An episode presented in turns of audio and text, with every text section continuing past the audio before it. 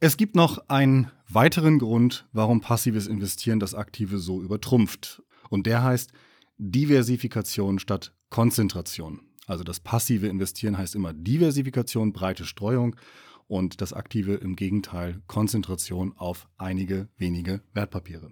Aktives Investieren setzt strategisch auf eine Konzentration des Portfolios, da nur so überhaupt die Chance besteht, den Markt zu schlagen. Ist ja klar, wenn ich, je mehr ich streue, desto mehr nähere ich mich auch der Marktrendite an. Das heißt, desto geringer ist meine Chance, den Markt zu schlagen. Ich muss mich also konzentrieren, muss also ganz klar Wertpapiere auswählen. Asset Picking oder Stock Picking nennt man das.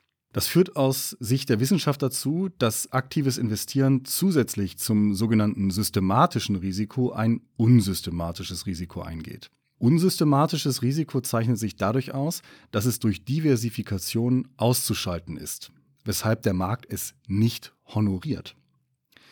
Das ist zum Beispiel das Risiko eines einzelnen Unternehmens. Dieses einzelne Unternehmen kann sehr vielen heftigen Störungen ausgeliefert sein, die in der Breite des Marktes überhaupt keine Rolle spielen. Deshalb schwanken stark konzentrierte Portfolios tendenziell stärker als breit diversifizierte und haben trotzdem keine höhere erwartete Rendite. Ist das unsystematische Risiko durch eine wirklich globale Verteilung auf möglichst viele Branchen und Unternehmensgrößen wegdiversifiziert, bleibt das systematische Risiko übrig. Dieses systematische Risiko ist das Marktrisiko.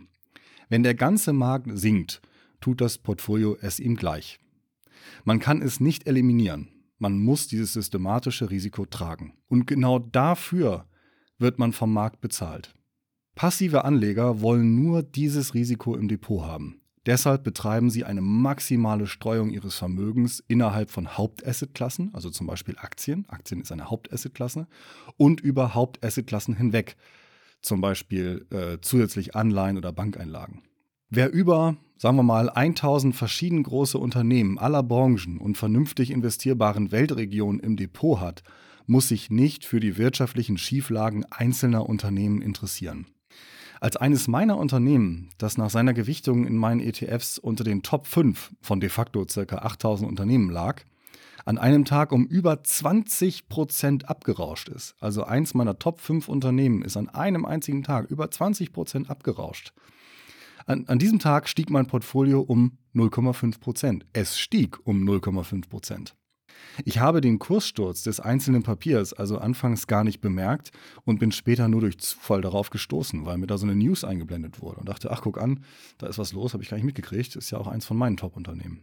Mir war allerdings der Bericht dann viel zu langweilig, weil es ja sowieso immer dasselbe ist. Irgendetwas hat nicht so geklappt, wie es geplant war und die Börsianer werten die Aktie ab. Ich habe mir mal die Diversifikation eines ETFs auf den Weltaktienindex MSCI ACWI angesehen, der im äh, Schritt, der bei der Auswahl der ETFs eine Rolle spielen wird. Natürlich können meine ermittelten Werte schwanken, doch um euch mal so ein Gefühl für die Streuung über die Einzelunternehmen zu geben, äh, will ich mal ein paar Ergebnisse referieren. Ich referiere die nicht im Einzelnen, aber das ist auch eine Tabelle und nichts ist schlimmer, als auf einer Audiospur eine Tabelle vorzulesen. In meinem Buch Altersvorsorge mit ETFs ist die Tabelle abgedruckt. da könnt ihr das nochmal nachschlagen. Dieser ETF, den ich mir angeguckt habe, umfasste insgesamt rund 1560 verschiedene Unternehmen. Das waren nur etwas mehr als die Hälfte seines Referenzindex. Trotzdem lag seine Performance sehr nahe an seiner Benchmark. Und jetzt mal ein paar Infos, wie das Fondsvolumen dieses ETFs auf die einzelnen Unternehmen nach ihrer Größe verteilt war. Ich habe das mal auf ein paar Prozentpunkte gerundet. Also zur Verdeutlichung, was ich hier gemacht habe, 1560 Unternehmen hat der ETF gehabt. Die haben logischerweise einen Anteil am Fondsvolumen von 100 Prozent.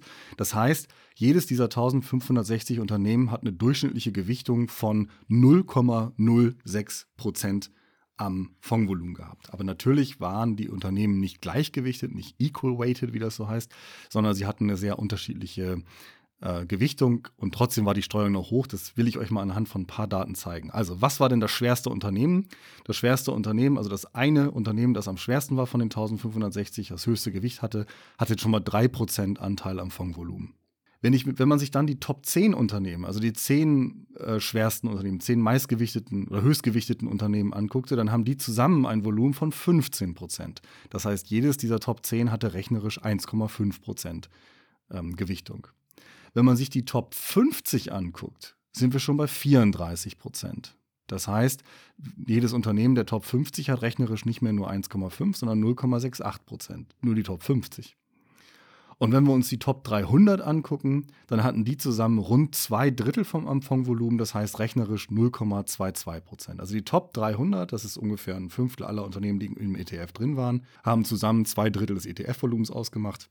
Und die unteren, noch übrigen 1260 Unternehmen haben dann ein Drittel 34 Prozent waren es, ausgemacht mit einem rechnerischen Anteil von 0,03 Prozent pro Unternehmen. Aus den Daten können wir eigentlich zwei Dinge sehen. Erstens, im Vergleich mit einem typischen Privatanlegerdepot aus üblicherweise so sagen wir mal 20 Einzelaktien haben selbst die zehn größten Positionen von 1560 jeweils einen um ein Vielfaches kleineren Anteil am Depot als alle 20 beim Einzelwertanleger, rechnerisch weniger als ein Drittel pro Unternehmen, nämlich 1,5 Prozent zu 5 Prozent, weil man 20 wenn man sein Depot auf 20 Einzelwerte verteilt, hat jedes rechnerisch 5% Anteil wenn man es gleichgewichten würde. Und hier waren es bei den Top 10 nur 1,5 Prozent. Also das waren, das waren die zehn schwersten Positionen. Zweite Erkenntnis aus der Tabelle. Nach den Top 10 nimmt der Anteil der jeweils nächstgrößten Positionen sofort deutlich ab. Und es sei auch daran nochmal erinnert, diese Unternehmen stammen aus der ganzen Welt und allen möglichen Branchen. Das ist ein hohes Maß an Risikostreuung und es geht sogar noch besser. Stelle ich euch in einer der nächsten Folgen mal vor, wie es besser geht. Aber man kann auch einen ETF auf einen MSCI ACWI äh, kaufen. Das ist schon eine super Streuung und ist eine einfache ETF-Lösung. Eine einfache Ein-ETF-Lösung. Diese Diversifikation ist also überhaupt kein Vergleich zum üblichen Kleinanlegerdepot, das eben drei bis zwanzig verschiedene Unternehmen überwiegend aus seinem Heimatland und vermutlich aus identischen bis ähnlichen Branchen hat, äh, auf die man auch noch ständig achten muss. Falls der Anleger noch Fonds beigemischt hat, kommt ja auch mal vor, ne? Die Leute kaufen sich irgendwelche Fonds, seien es ETFs, seien es aktiv gemanagte und dann aber dann doch noch wieder die Hälfte in Einzelaktien. Wenn man das also macht, dann ist es häufig so, dass äh, diese Fonds äh, nicht selten dieselben Unterassetklassen abbilden wie die paar Einzeltitel. Also zum Beispiel deutsche Standardwerte aus DAX und MDAX. Ne? Also der Anleger kauft sich, typischerweise kauft sich der deutsche Anleger irgendwelche Einzeltitel, wenn er das macht, aus DAX und MDAX. Die Indizes kennt er. Und dann kauft er sich noch einen Fonds, der auch in DAX und MDAX-Werte investiert. Und deshalb tragen diese Fonds, wenn sie denn überhaupt da sind, nur unzureichend zur Diversifikation bei.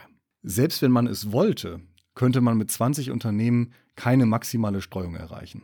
Das reicht nämlich nicht mal für alle Industrie- und Schwellenländer, von denen es je nach Zielweise um die 50 gibt. Ich habe dazu auch schon mal eine Podcast-Folge gemacht, warum man mit 20 Einzelunternehmen nie ausreichend streut.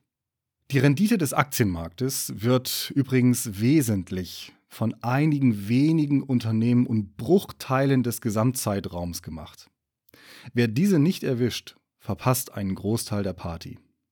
Je mehr ihr aktiv investiert und handelt, also einzelne Aktien kauft und verkauft, desto wahrscheinlicher ist es, dass euch genau das passiert. Ihr wählt zum Beispiel schlechte Ein- und Ausstiegszeitpunkte und ihr habt genau die Aktien nicht im Depot, die den Markt nach oben ziehen. Wer in die besten, sagen wir mal, 4% aller Aktien und in den besten auch 4% aller Zeiträume, 4%, das ist nicht viel, wer da nicht investiert ist, senkt die Wahrscheinlichkeit massiv, auch nur die Marktrendite zu erzielen. 4% aller Aktien allein sorgen für die Marktrendite über dem bei etwa 0% liegenden Sparbuchzins den 96 Prozent aller Aktien in ihrer Gesamtheit erwirtschaften. Für den Einfluss einzelner Handelstage gibt es Studien, die zu ähnlichen Ergebnissen kommen. Wenn es also manchmal heißt, dass passive ETF-Anleger den Nachteil ertragen müssen, alle Gammelaktien mitzuschleppen und ohnmächtig jede Börsenbewegung mitzumachen, lässt sich entgegnen, dass aktive Investoren noch viel anfälliger dafür sind, überwiegend Gammelaktien einzusammeln und obendrein die besten Marktphasen zu versäumen. Die meisten ETFs sind für passive Weltportfolio-Investoren deshalb uninteressant, weil sie nicht ausreichend diversifizieren und man so mit ihnen kein schlankes Weltdepot mit geringem Betriebsaufwand bilden kann. Dazu zählen meines Erachtens alle, deren Referenzindex nur aus wenigen Titeln besteht, etwa zum Beispiel unter 100, und die womöglich zusätzlich ein großes Gewicht auf eine Handvoll Titel legen. Das ist auch noch ein wichtiger Punkt, den viele oft übersehen. Nicht nur die absolute Anzahl von Aktien in einem Index oder dann auch in einem ETF auf den Index ist, ist relevant, sondern auch, wie stark ist der Index in sich diversifiziert. Der DAX zum Beispiel ist sehr schlecht in sich diversifiziert. Der, der ist auch schon schlecht an sich diversifiziert. Der hatte nur 40 Titel, bis vor kurzem 30. Äh, aber auch innerhalb dieser 40 Titel haben die Top 10, glaube ich, muss ich jetzt lügen, aber irgendwo ein Gewicht von 50, 60 Prozent. Das ist natürlich äh, keine wirkliche Streuung. Also beim DAX-ETF ist das auf jeden Fall der Fall, dass er schlecht ähm, gestreut ist, aber häufig hat man das auch bei den Sektoren oder Mode-ETFs. Das kann Demografie sein, Technologie, Digitalisierung, Dividendenrenner, ETFs auf einzelne Branchen und was der Späße eben mehr sind und noch sein werden. Diese ETFs sind also für passive Weltportfolio-Investoren nicht interessant. Sie zu kaufen stellt eigentlich immer eine Form des aktiven Investierens dar und funktioniert daher nicht zuverlässig, sondern nur durch Glück. Zur Steigerung der erwarteten Rendite und Senkung des erwarteten Risikos taugen sie grundsätzlich nicht. Das mit den Branchen hat euch ein bisschen überrascht, oder? Dass ich gesagt habe, ja, auch Branchen-ETFs und so, das hat alles keinen Zweck. Ähm, viele denken, dass Aktien aus sogenannten Zukunftsbranchen, den Begriff kennt ihr bestimmt, ne? Zukunftsbranchen, als ob es schon so klar ist, welche Branche eine Zukunft hat und welche Branche keine Zukunft hat. Aber gut, also man meint damit immer so Branchen, so Rising Stars, ja, die in der Zukunft eine riesige Rolle spielen werden aus heutiger Sicht. Also man denkt, dass Aktien aus solchen Zukunftsbranchen doch ordentlich Rendite über den Marktdurchschnitt bringen müssten. Tun sie aber nicht systematisch. Es gilt für branchengetriebenes Anlegen das, was ich in meinem Buch Altersvorsorge mit ETFs, aber auch in diesem Podcast über aktives Investieren allgemein sage. Nämlich, dass man durch Branchenselektionen nicht systematisch den Markt schlagen kann. Es gibt auch da natürlich historische Untersuchungen, dass jede Branche mal vorne liegt, dann mal wieder hinten liegt und man mischt sich munter durch. Und es gibt auch Analysen, dass ähm, Technologieaktien, die sind ja seit 20 Jahren sehr in, trotz des riesigen Crashes Anfangs des Jahrtausends, dass diese Technologieaktien auch nicht ähm, so ohne weiteres immer besser sind als, als klassische alte Oldschool-Branchen. Das kann man so pauschal nicht sagen. Und ich habe auch schon mal gesagt, nur weil etwas ein gutes Unternehmen ist oder eine tolle Branche ist, heißt das eben noch lange nicht, dass auch die Aktienrenditen gut sein werden, weil die bekannten guten Aussichten eben keinerlei Einwirkung mehr oder Auswirkung mehr haben auf den Aktienkurs. Das war's. Das war der letzte Grund, warum passives Investieren so überragend ist. Es geht also um Diversifikation, das ist das Fremdwort. Streuung ist das etwas volkstümlichere Wort. Möglichst über viele Länder, Branchen, Unternehmensgrößen hinweg. Auch über möglichst viele Währungen, aber das bringt das so mit sich, wenn man über alle möglichen Länder hinweg streut. Aktuell sind das de facto so 50 Länder roundabout, die einen entwickelten guten Aktienmarkt haben, in dem man investieren kann. Und da sind dann irgendwie so 9.000, 9.500 Unternehmen gelistet. Und wenn man ähm, mit, dem, mit der heutigen, der heutigen ETF-Landschaft möglichst viele dieser Unternehmen haben möchte, dann kann man schon so 8000 äh, Unternehmen sich ins Depot holen. Ich habe das gemacht und wie ich das gemacht habe, stelle ich in einer der nächsten Folgen vor. Also Diversifikation, lasst euch durch den Kopf gehen. Viel Spaß an der Börse, macht was draus. Bis demnächst und tschüss.